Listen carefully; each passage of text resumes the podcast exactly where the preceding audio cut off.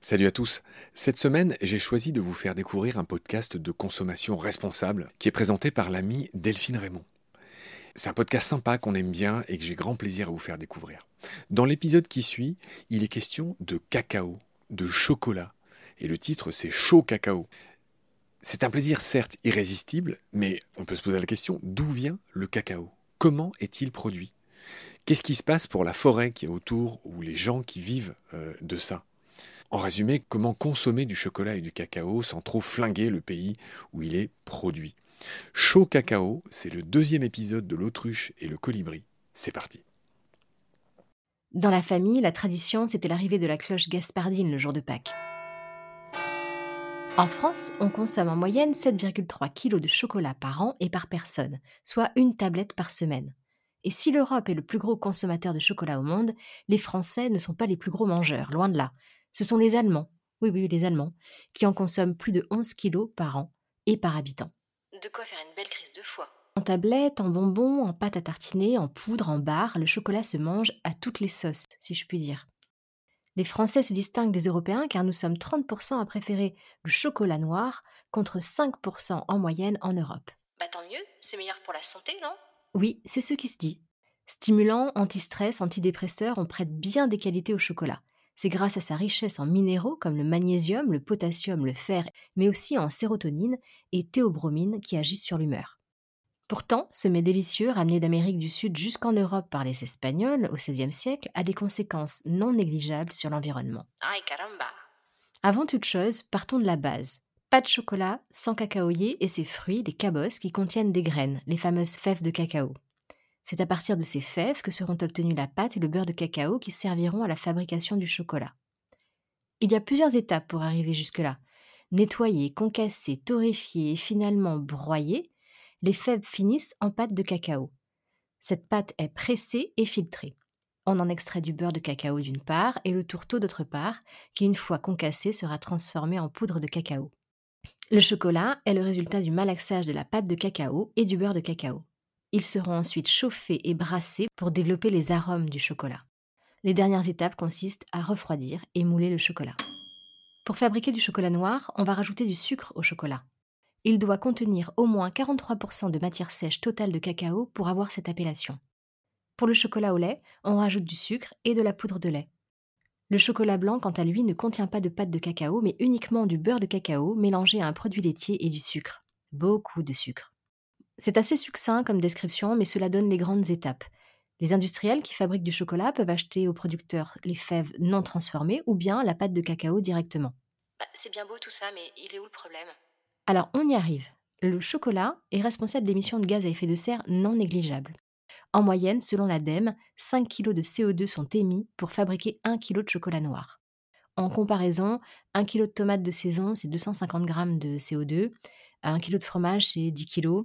Alors 5 kg, ça paraît pas énorme, mais si c'est juste pour titiller nos papilles, c'est peut-être pas utile. Entre deux chocolats, il peut y avoir une empreinte carbone multipliée par 10. Cela est lié essentiellement à la provenance du cacao et aux méthodes de production utilisées. Parce que 70% des émissions de CO2 de chocolat proviennent de la production du cacao, qui, comme beaucoup de productions agricoles conventionnelles, utilise des pesticides, des fertilisants, des machines et des méthodes de production énergivores. Le reste des émissions de CO2 correspond à la transformation du cacao, à l'emballage, au transport. Les cacaoyers sont cultivés entre les tropiques du Cancer et du Capricorne, principalement dans les pays d'Afrique de l'Ouest et d'Amérique du Sud. La Côte d'Ivoire est le pays producteur principal, suivi du Ghana. À eux deux, ils représentaient 60% de la production mondiale de cacao en 2018. Et c'est 40% pour la Côte d'Ivoire. Et? Eh bien, la demande en chocolat a augmenté. Et oui, on veut tous manger du chocolat et encore plus à Pâques et à Noël. Ce qui a induit une augmentation de la production. Vous savez, le rendement d'un cacaoyer est très faible. Il met 7 à 8 ans à être productif. Et un arbre produit au maximum une vingtaine de cabosses, ce qui fait à peine 1 à 2 kg de fèves décortiquées.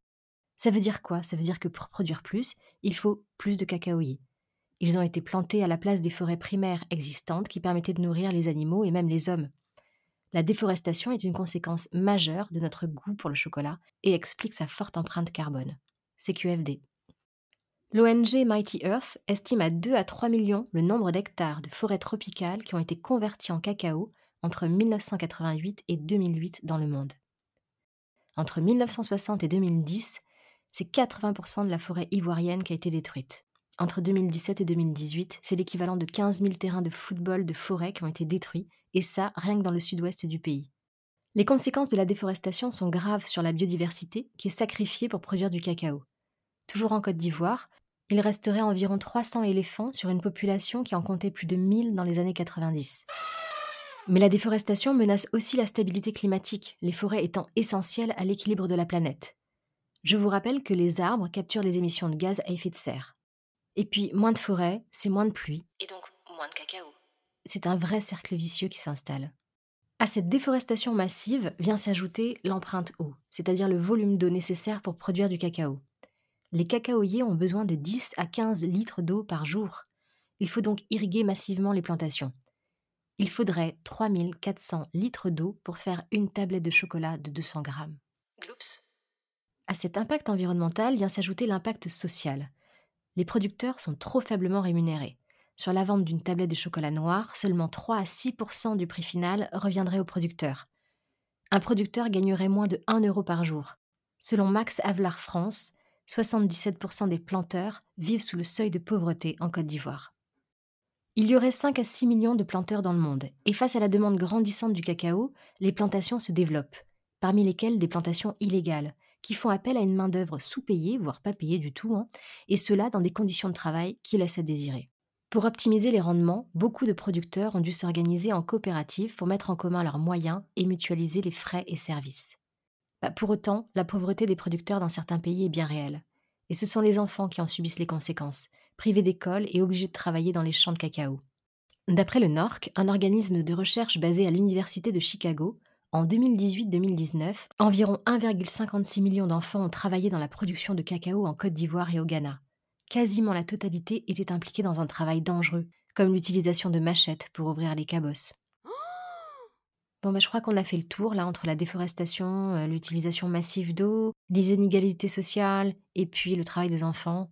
Un bilan du coup vraiment pas terrible pour le chocolat. Ouais, ça laisse un goût amer dans la bouche. Alors maintenant qu'on sait tout ça, bah, on a comme une envie d'arrêter un peu le chocolat ou en tout cas de réduire considérablement sa consommation, ce qui serait pas un mal, on va pas se mentir. Mais si on continue à en manger, bah, comment on fait pour éviter de trop ruiner l'environnement? Tout d'abord, on peut choisir des chocolats faits avec du cacao issu du commerce équitable. Le commerce équitable permet de rémunérer équitablement les producteurs, comme son nom l'indique. Il garantit le respect des droits des producteurs, des conditions de production correctes, un prix juste, le non-travail des enfants, des garanties en matière écologique et sociale. Il offre aussi des engagements sur la traçabilité, et l'enjeu est vraiment là, en fait. C'est un critère très important, à la fois pour maîtriser la provenance des fèves cacao et pour éviter qu'elles viennent de plantations illégales, mais aussi pour maîtriser le goût du chocolat.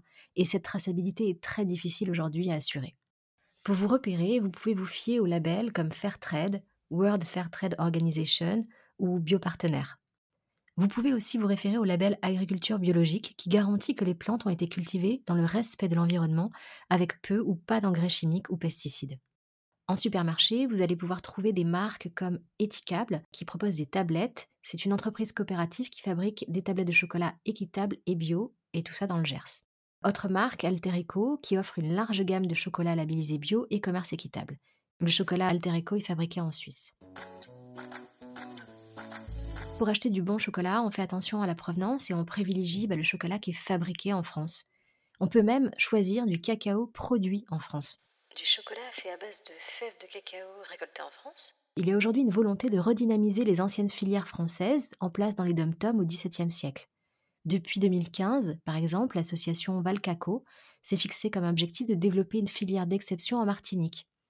Le cacao martiniquais avait totalement disparu à cause des maladies et cyclones. La Martinique offre un cacao qui est vraiment riche en saveurs. Alors côté marque, bah, le chocolat des Français est une marque qui travaille avec des acteurs engagés dans la relance d'une filière cacao en Guyane, ce qui leur a permis de produire les premières tablettes de chocolat 100% fèves françaises. Ce n'est pas le cas de toute la gamme, mais vous pouvez en trouver chez eux.